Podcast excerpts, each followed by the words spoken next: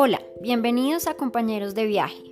Mi nombre es Laura González, soy psicóloga clínica y vamos a entrar en el mundo de la psicología y de la salud mental. Los psicólogos somos compañeros de viaje en la vida de muchas personas.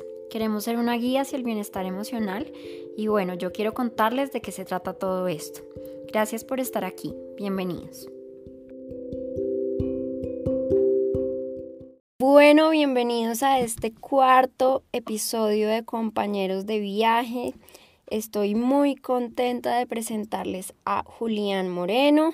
Él es un psicólogo, magíster en psicología clínica y de la salud de la Universidad de los Andes. Es coordinador del laboratorio de psicología clínica de la misma universidad y además es profesor universitario. Tiene experiencia como muy concentrada en problemas emocionales a lo largo de la vida, especialmente problemas como ansiedad, depresión y estrés postraumático.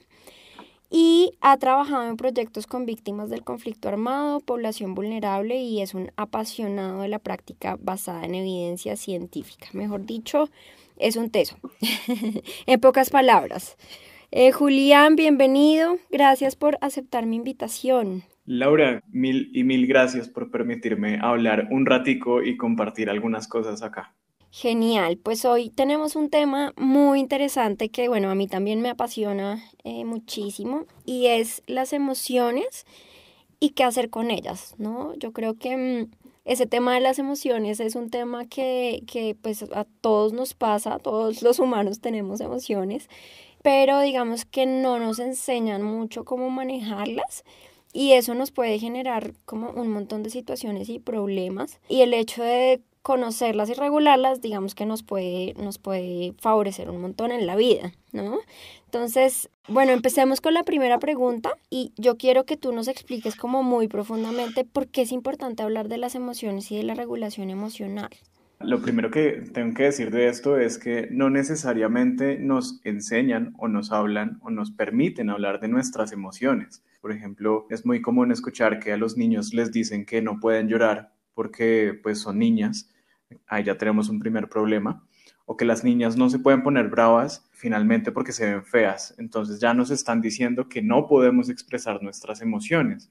Y así con un 100 número de cosas que nos pasan. Sí, total, o sea, yo siento que, que en varios contextos y casi que sin que uno se dé cuenta necesariamente, eh, podía sentirse uno desde chiquito como, uy, no, acá no puedo permitirme sentir o acá no, como que no me puedo poner brava o no me puedo poner triste, incluso porque de pronto incomodo a los demás, ¿no? Que esa es otra, otra importante ¿no? Es como no quiero incomodar al otro mostrando mi tristeza o mi rabia o bueno. Exacto, yo creo que ese es un punto fabuloso.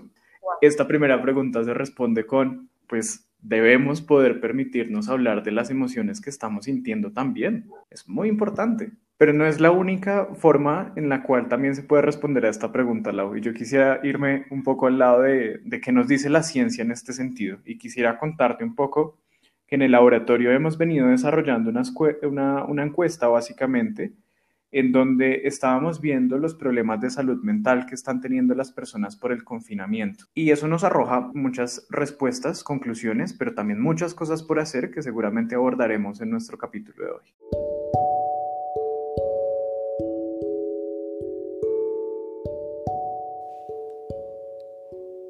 Investigaciones en psicología realizadas en anteriores pandemias han mostrado severos efectos emocionales que pueden variar desde las reacciones a la incertidumbre, confusión y sentido de urgencia hasta la ansiedad y el miedo extremos.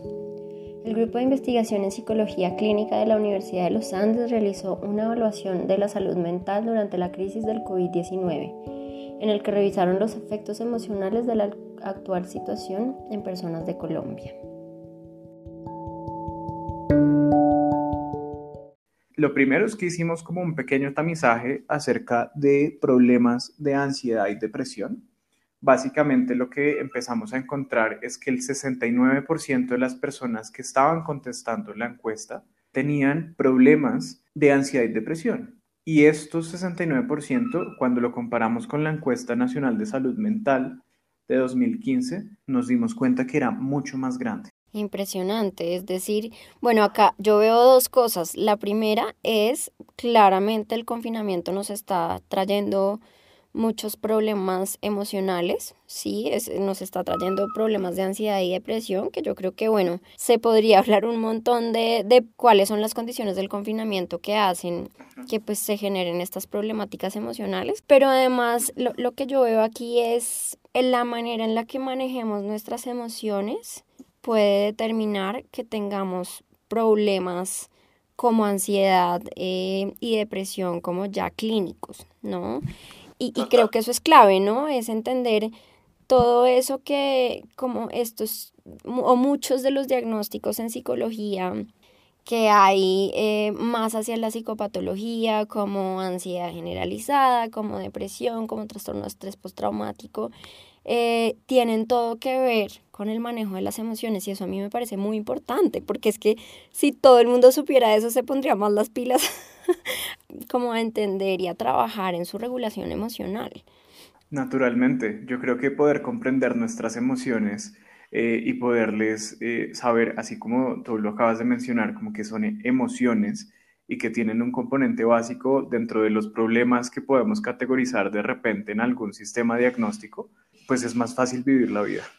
Es más fácil saber un poquito qué nos pasa, cómo me estoy sintiendo, también qué estoy pensando y un mundo de cosas más que nos, que nos traen las emociones como tal. Sí, y ahí yo otra cosa que diría es no solamente los problemas ah, con la regulación de las emociones nos pueden generar eh, como este tipo de diagnósticos de trastornos mentales, sino también eh, tal vez no el diagnóstico específico, sino muchos problemas con nuestra vida diaria, problemas en nuestras relaciones, problemas a la hora de ser efectivos con nuestra vida laboral, con nuestra vida familiar, es decir, yo siento que, que el manejo de las emociones es como una base gigante para nuestra efectividad en muchos aspectos de la vida. Tienes toda la razón. Justamente es una de las cosas que, que uno podría como estar más pendiente, como saber un poco qué, qué nos pasa con nuestras emociones y vivir una vida más tranquila. Fíjate que nosotros nos hicimos esas mismas preguntas en la, en la encuesta que estábamos haciendo y hay unos datos que yo creo que, que reflejan mucho lo que acabamos de mencionar.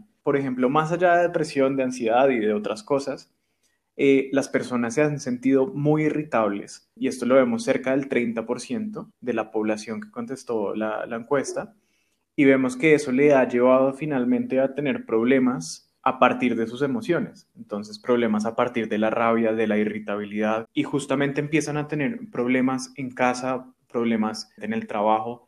Por ejemplo, cuando analizamos parte de estas cosas en la población de 18 a 30 años, que podemos decir que son adultos jóvenes, tenían muchos problemas de motivación a raíz de lo que estaban sintiendo. Si uno empieza a trabajar un poquito más en sus emociones, no es que se vaya a quitar la falta de motivación mágicamente, pero uno empieza a darse cuenta que la forma en la cual funcionan y sirven las emociones nos permiten también entender para dónde es que nosotros queremos orientar nuestra vida, lo cual es bien interesante. Y pueden afectar también nuestra motivación, que es tan importante en la vida.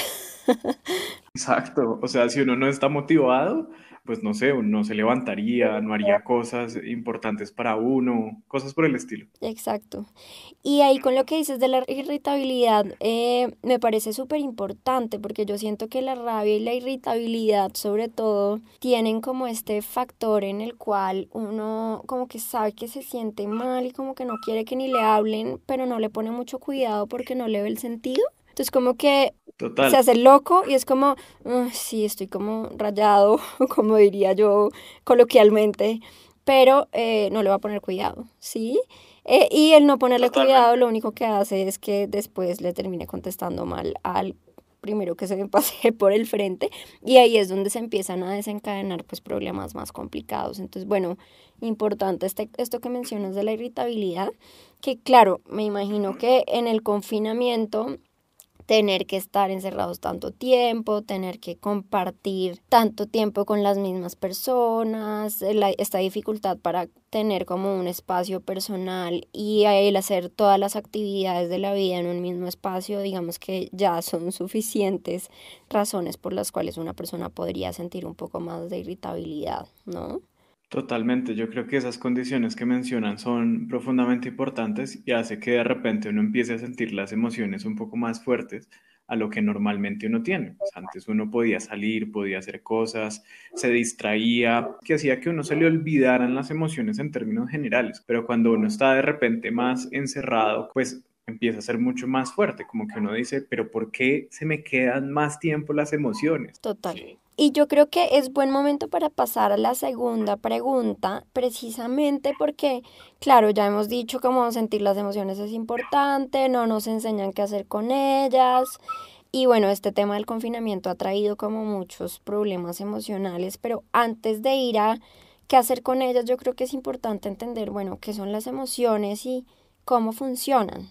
Sí, eh, eso parece como un alien muchas veces. Eh, cuando a mí me hacen esta pregunta en consulta, eh, me dicen, pero Julián, ¿por qué tengo que sentir esto tan fuerte? Es bien importante que, que sea algo funcional para nuestras vidas, que entendamos cuál es la razón por la que nosotros tenemos emociones, ¿no?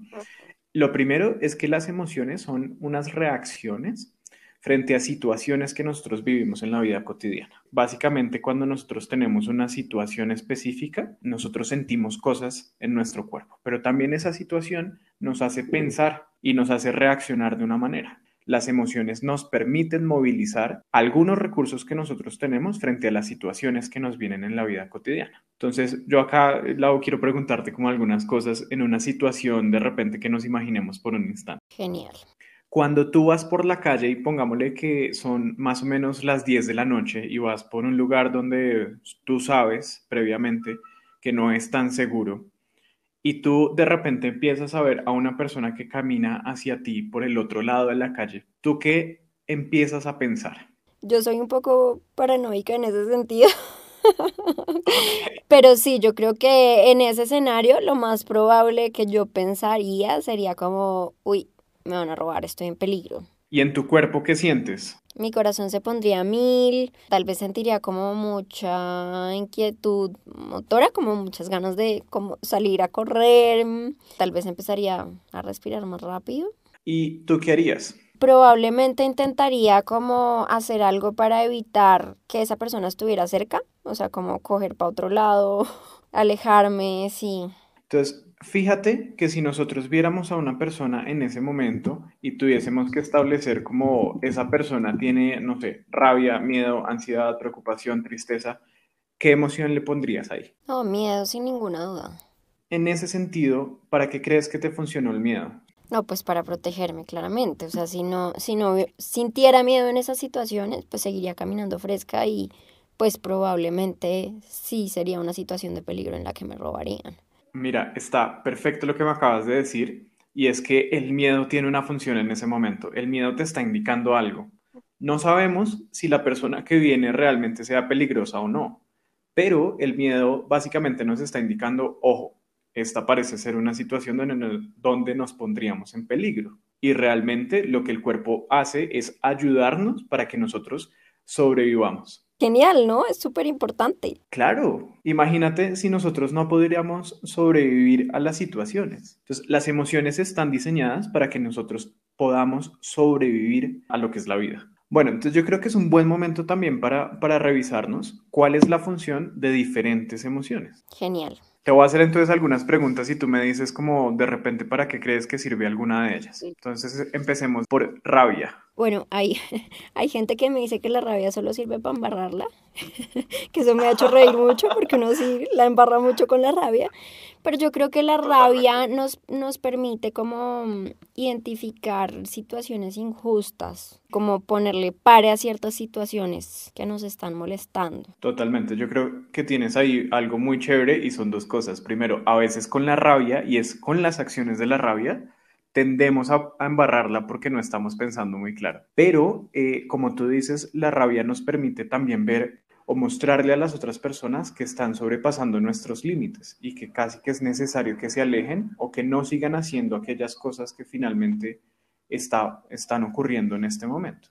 A veces hace que nosotros la embarremos, pero en términos generales nos permite comunicar. ¿Qué crees que pasaría si no tuviésemos rabia, Lau?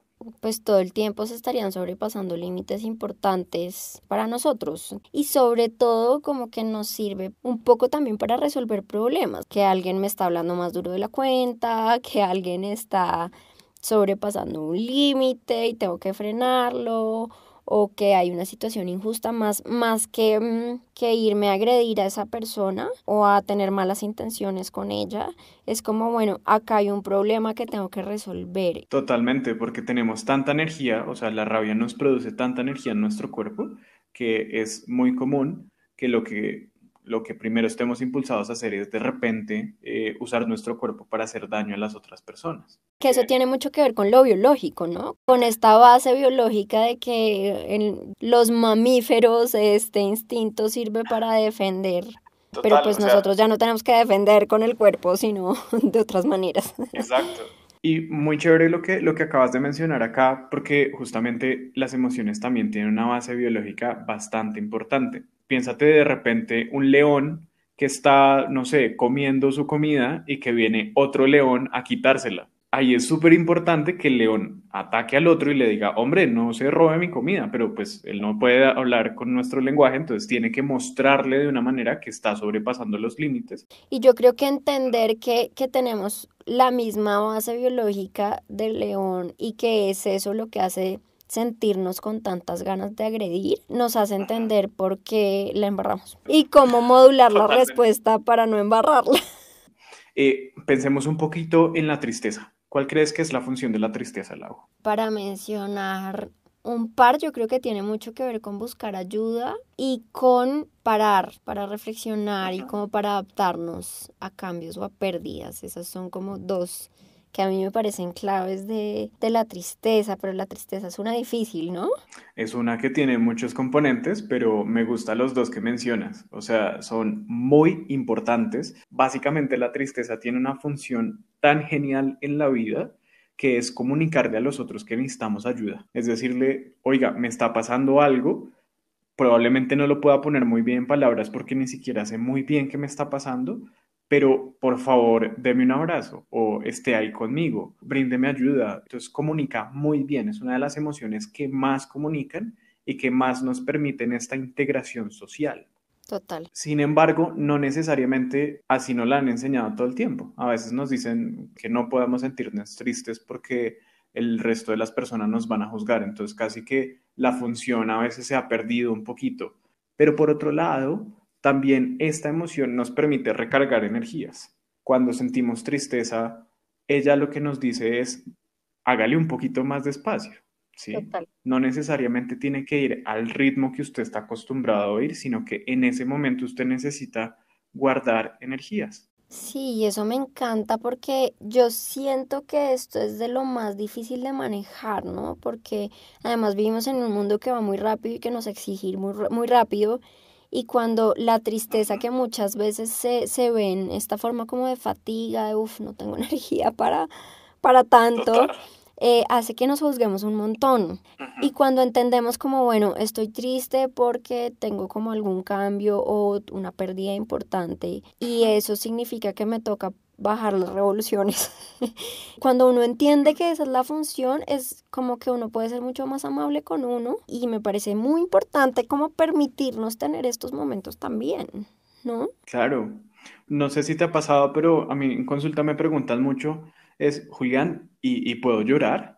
Y es como, claro, pues lo tienes permitido, finalmente está, está bien, o sea, lo puedes hacer. Es profundamente importante porque también es como sacar, yo les digo a mis pacientes, imagínate que estás sacando los residuos de lo que te está generando esa situación. Entonces, en la medida que tú también los sacas, pues te permites liberarte y descansar más. Exacto, estamos no solo procesando emocionalmente lo que sea que nos está pasando, sino estamos como, yo le llamo mover esta energía y hay una paciente que me dice algo muy hermoso que amo y lo voy a tomar siempre de ahora en adelante, es que me dice es como lavar el alma literal, como lavando esos residuos y, y, este tema que queda en una situación difícil que estamos pasando. Y es importante hacerlo para que se mueva un poco todo eso y, y, podamos luego también pensar más claramente, que eso es otra cosa que me encanta después de llorar, es cuando uno se entrega la llorada uno después piensa más claramente y eso es clave.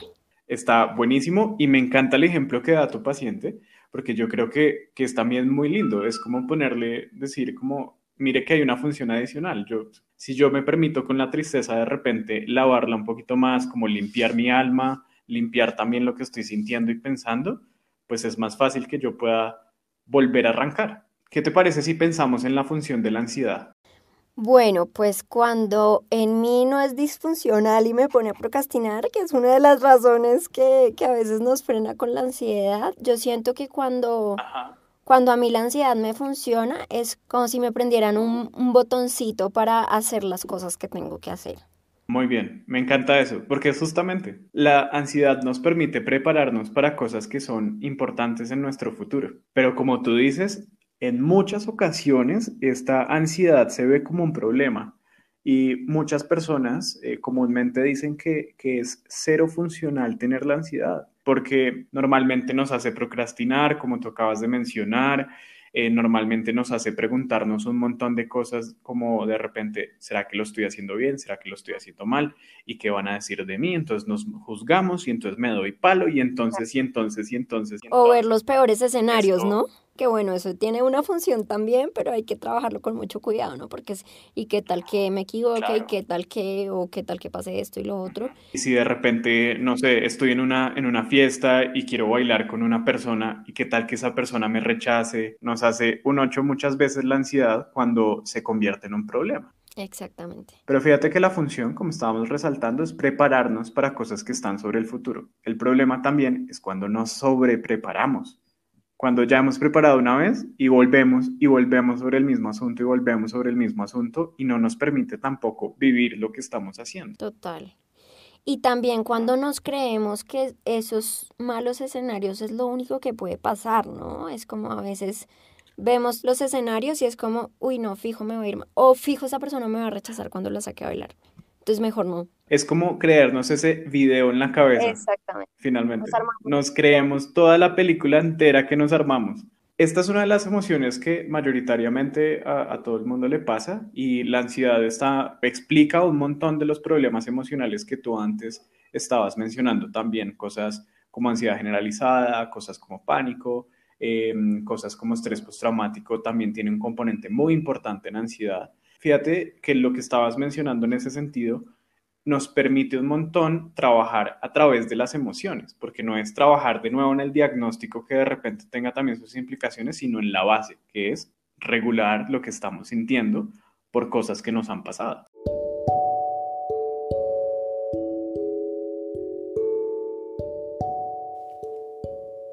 La palabra emoción viene del latín emotio, que traduce ponerse en movimiento. Su función es ayudarnos a adaptarnos a situaciones importantes. Estas están diseñadas para ser cortas, sin embargo, cosas como los pensamientos pueden hacer que duren más de lo necesario. Entender la curva de la emoción indica que estas tienen un inicio, un pico y después bajan. Esto nos hace recordar que las emociones son temporales.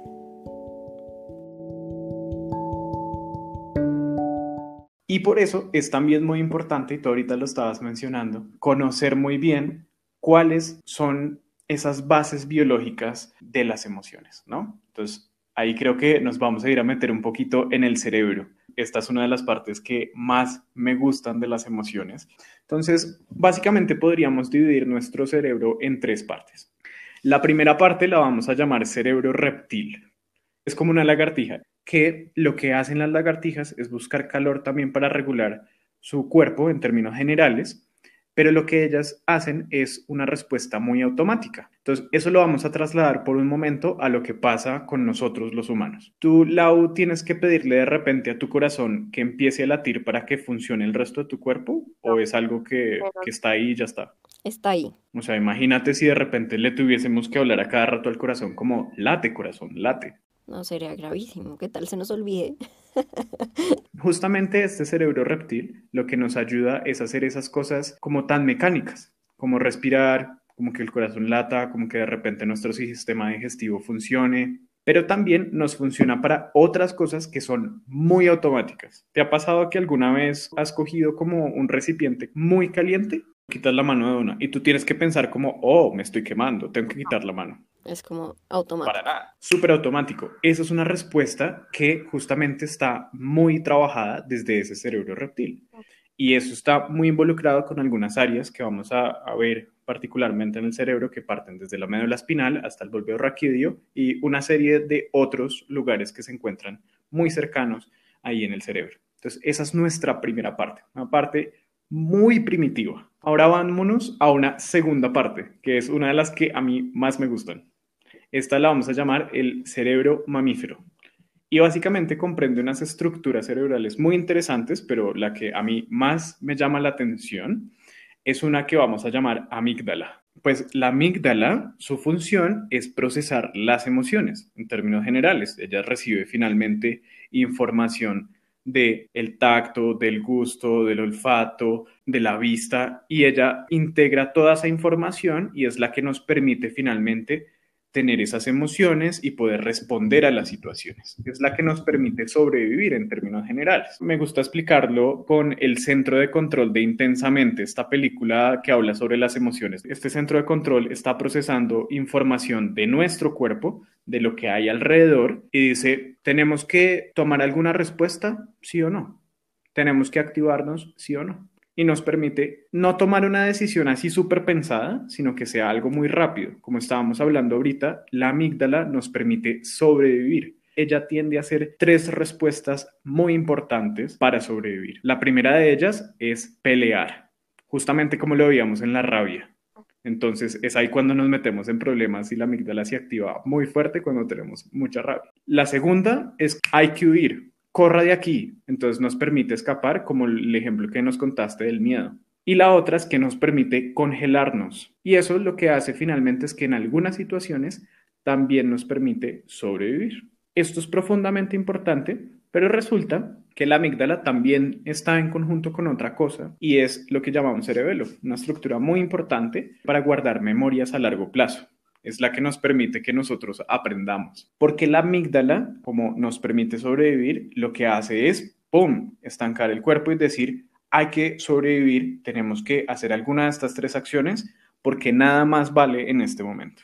Y nos permite como que esas cosas que vivimos en la infancia, nos dice como, pues no se acerque de repente a la tetera porque si la coge entonces va a estar muy caliente si está en el fogón o cuando va a cruzar la calle, entonces mire a ambos lados por si viene un carro para que no nos metamos en peligro, pero no es algo que nosotros estemos pensando todo el tiempo, ya es algo que nosotros hemos venido aprendiendo en esta vida. Y eso nos lleva a otra muy interesante, que es justamente como una parte del cerebro que se llama el frontal. Es básicamente una área que nos permite a nosotros pensar de la forma en la cual nosotros pensamos que nos permite también tomar decisiones, crear arte, filosofar acerca de la vida y decir quién soy y para qué estoy aquí en este, en este planeta y cosas por el estilo. Y lo que pasa es que esta es una área que nos permite finalmente tomar unas decisiones importantes en nuestra vida. Resulta que el cerebro se comunica entre todos. Tenemos unas comunicaciones que van desde la amígdala hasta esta área que se llama el frontal. Pues resulta que la comunicación desde la amígdala hasta el frontal es muy rápida. Es como si de repente tuviésemos carreteras donde podemos andar excesivamente rápido. Sin embargo, las comunicaciones de ese frontal hasta la amígdala son muy lentas, son como trochas con muchos huecos. Entonces el mensaje se demora mucho en llegar. Y es que aquí pasa otra cosa muy importante. Y es que cuando se intentan llamar y si la amígdala se activa porque necesita sobrevivir, básicamente le informa al frontal como, oiga, estamos en peligro, pero cuelga el teléfono y quita todos los cables de conexión de llamada. Que es un poco la razón por la cual la embarramos cuando tenemos miedo o rabia, ¿no? Y es como se quita biológicamente esta capacidad para pensar con claridad y lo que necesitamos es movernos muy rápido, ¿no? Totalmente, porque ahí lo que vale es sobrevivir, no pensar. Exactamente. Imagínate si tú vas cruzando la calle y de repente viene un bus y viene muy rápido y tú te pones a pensar, ahí es como, mm, muévase, ¿sí? Entonces, la amígdala se encarga de eso y por eso el frontal deja de tomar algunas decisiones en ese sentido. ¿Qué es lo que pasa? Que estas se pelean un montón. Entonces, cuando el frontal empieza a hacerse todos esos videos que hablábamos con la ansiedad, por ejemplo, le empieza a comunicar cosas que no son a la amígdala. La amígdala eh, pareciera que no viera como que lo que está pasando realmente porque imagínate que se nubla, por así decirlo, y lo que hace es creerle todo al frontal. Entonces le cree todos esos videos y reacciona como si eso estuviese pasando. Ok.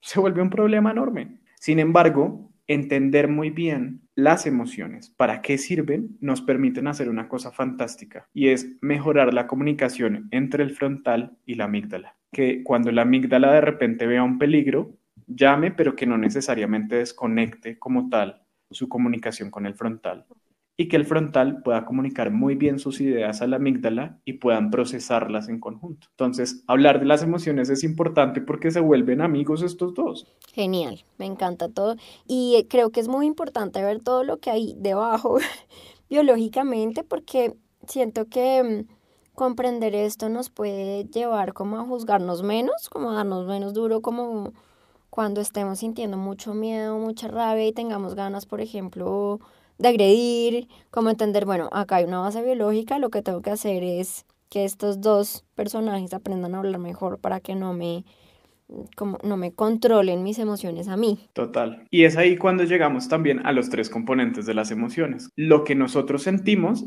lo procesa la amígdala, lo que nosotros pensamos finalmente lo, lo interpreta el frontal y lo que nosotros hacemos, pues es la reunión de esa toma de decisiones que han tenido estas dos estructuras cerebrales y que nos permiten finalmente movilizar para resolver las situaciones o para afrontarlas. Genial.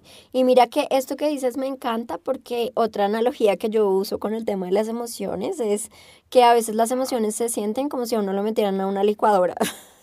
y uno siente un montón de cosas y piensa un montón de cosas y no sabe qué hacer con ellas, pero cuando entendemos que se manifiestan solamente de tres maneras y es lo que pensamos, lo que sentimos en el cuerpo y lo que hacemos y cuando entendemos también cómo funciona la parte biológica, podemos empezar a estar más atentos a sus manifestaciones y bueno, ya a qué hacer pues con cada uno de estos componentes, ¿no? Claro, y es que como son tan rápidas las emociones y nosotros las vemos como en un, en un equipo de toma de datos, si nosotros nos conectamos electrodos y de repente, no sé, nos asustamos, vamos a ver ni siquiera segundos. O sea, la emoción dura muy poco realmente. Total. A veces lo sentimos como si fuera mucho tiempo, pero realmente son segundos. Entonces, ¿qué pasa? Cuando las ponemos como tú lo acabas de decir, como que tienen estos tres componentes y que tiene algo de lo que sentimos, algo de lo que estamos pensando y que nos motivan y nos casi que nos mueven a hacer cosas,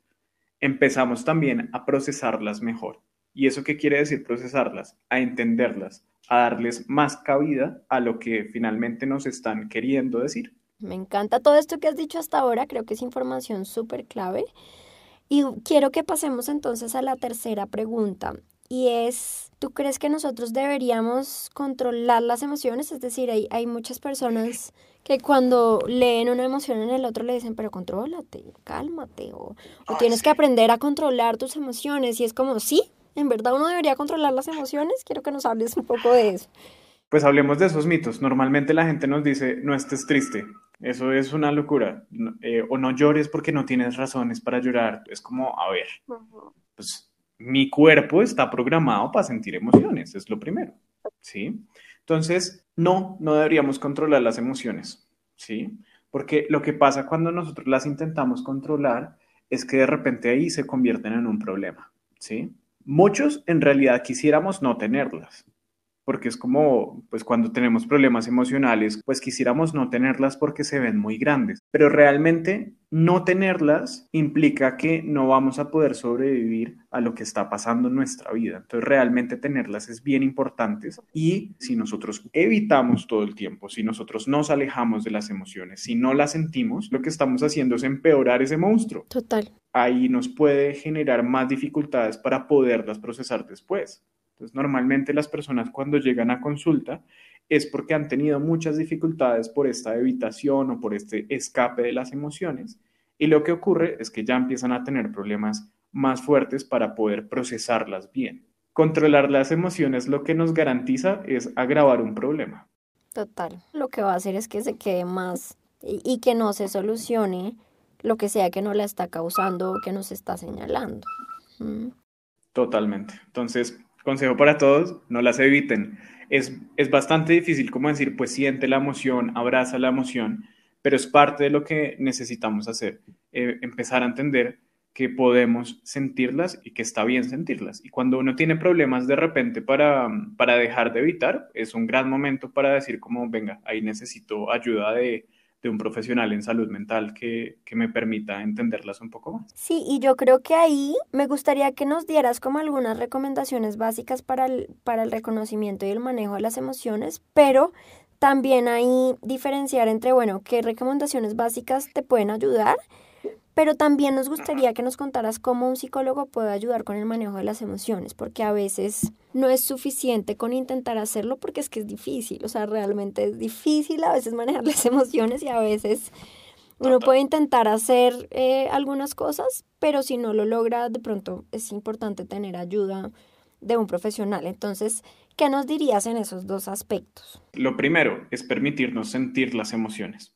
A veces las emociones se sienten un poco incómodas pero en ese sentido es no juzgarlas, es como permitir describir lo que uno está sintiendo. Es como en este momento estoy triste, eh, lo que necesito en este momento es ayuda de, de alguien muy cercano eh, para mí o ni siquiera estar callado, pero en compañía de alguien o solo por un momento y mm, voy a permitirme recargar energías. Entonces lo primero es sentirlas. Lo segundo es darnos cuenta de los componentes de las emociones, ¿sí? Lo que nos están diciendo las emociones y por qué aparecen en ese momento. Es un poco como, pues en este momento me encuentro ansioso porque estoy preparando algo muy importante en mi vida, entonces pues estoy sintiendo esto en el cuerpo, estoy sintiendo mi corazón, se vienen pensamientos sobre de repente qué podría llegar a pasar en el futuro, pero yo estoy en este momento, yo realmente estoy en esta situación. Yo normalmente le digo a mis pacientes que se les dificulta como de repente ver las preocupaciones como si fueran como algo imaginario, sino como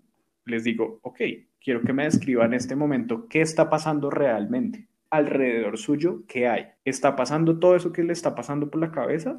O está pasando que usted está en un lugar concreto. Entonces, eso, eso es, tengo el video en la cabeza, pero ¿qué de mi video es una anticipación o una interpretación y cuáles son los hechos concretos asociados a lo que estoy Totalmente. Ok.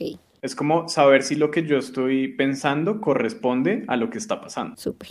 Lo tercero también, y es muy importante, es si yo tengo oportunidad de resolver lo que está pasando en la situación, pues resolverlo. Pero también saber qué es lo que yo puedo controlar y lo que no puedo controlar. Hay cosas que normalmente nosotros decimos como somos superpoderosos y entonces vamos a controlar todo lo que hay alrededor. Pero es que a veces controlar las emociones en otros no es posible, porque eso ya depende de las o las acciones de los otros, ¿no? Eh, exacto. Pero también, y esta es muy importante como cuarta recomendación, poder comunicar a los otros cómo nos estamos sintiendo y poder también decirle a los otros, venga, necesito un poquito de apoyo, ¿me lo puede brindar? Total. O incluso también en la rabia necesito un poquito de espacio, o sea, como tengo mucha rabia, creo que necesito espacio para pensar y como para bajar el malestar antes de hablar y eso ayuda un montón a que no haya problemas interpersonales. Claro, porque no necesariamente los otros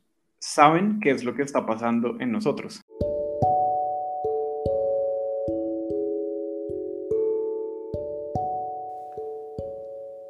Cuando veas que otra persona está sintiendo una emoción, antes de intentar hacer que se calme o actúe diferente, intenta encontrar la razón por la cual es válido que se sienta así y transmítelo. La emoción puede estar señalando cosas importantes y cuando las estamos sintiendo no necesariamente necesitamos que nos digan qué hacer o cómo sentirnos.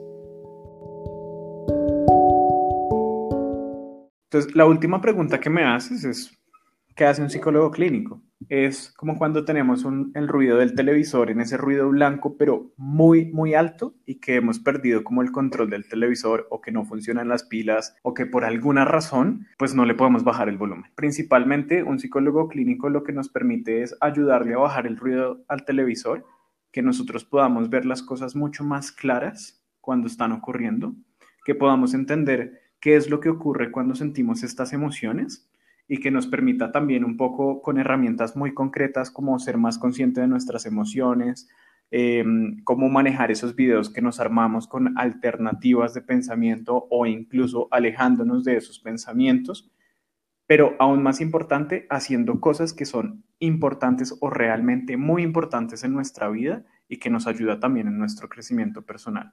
Yo diría que eso es lo que nos ayuda un psicólogo clínico cuando estamos hablando de las emociones. Ok, o sea, si hiciéramos un resumen, el psicólogo básicamente nos ayuda a entender, primero entender cómo funcionan, a entender cómo funcionan en nosotros y tener un poquito más de conciencia a lograr ser más conscientes de nuestros pensamientos y saber qué hacer con ellos, a saber qué hacer también con lo que sentimos en el cuerpo y también a lograr responder a esas emociones de una manera más coherente con lo que es importante para nosotros y no como con el impulso emocional, que bueno, es, es todo un reto, pero se logra y creo que, que es, es una buena como es un buen ejercicio incluso para cualquier persona, aprender a conocerse en ese, en ese sentido, ¿no? Totalmente. Sería una cosa genial si todos, por ejemplo, pudiésemos tener un entrenamiento en entender nuestras emociones. Porque es que además yo hay algo que quiero aclarar acá y que me parece muy importante y es no hay que tener un diagnóstico de ansiedad o de depresión para que nos cueste manejar nuestras emociones y, y nos traiga, digamos que, problemas en la vida. El tema, entonces, ¿sabes? A veces es, está este mito de no, yo pues yo estoy bien, o sea, como que yo no tengo ningún diagnóstico ahí, no he tenido que ir al psiquiatra o... Y es como no, o sea, si, si usted ve que a veces las emociones son muy intensas, si usted ve que a veces por cuenta de las emociones hace cosas que afectan a los demás o que afectan lo que es importante, pues entonces vale la pena ir y, revisarse y aprender a revisarse teniendo en cuenta que, que por todos esos componentes biológicos que tienen las emociones no es tan fácil. Y a veces simplemente las personas empiezan a ver como ciertos comportamientos ahí como que han tenido toda la vida y que no son tan chéveres o sabes como este o como peleitas con ciertas personas ahí como que se han normalizado. De hecho muchas de las dificultades en la vida de una persona pueden tener que ver con una dificultad para regular las emociones entonces, yo creo que, bueno, por eso creo que era muy importante grabar este episodio. Y creo que, bueno, das un montón de información muy útil. No sé si tengas algo más que comentar o algo más que te parezca importante que quede muy claro, pues antes de terminar este episodio. Wow, me encantaría decir 60 mil cosas más, pero aquí empiezo de repente a dar clase, entonces preferiría no hacerlo. Sin embargo, sí hay una cosa que quisiera decir y es, hagamos paz con nuestras emociones. Son importantes para nuestra vida permitámoslas estar ahí. No son un enemigo, más bien son un amigo que nos puede ayudar a adaptarnos y a solucionar. Me encanta. Es un tremendo amigo, como tú dices. Julián, muchas gracias por darnos toda esta información tan importante. Muchas gracias por ser un compañero de viaje de tantas personas y ayudarles a reconocer lo importantes que son las emociones y cómo manejarlas. Después hablaremos de tu trabajo con víctimas del conflicto porque creo que ahí eh, hay muchas cosas importantes de hablar, pero de una vez te doy las gracias por ser un compañero de viaje de, estas personas pues que les ha tocado tan difícil. Muchas gracias Laura eh, por este espacio, por permitirme estar acá y hablar un poquito de emociones. Ya luego hablaremos un poco de, del trabajo que hacemos con víctimas del conflicto armado y muchas gracias también por ese espacio y qué chévere tu programa y poder estar acá.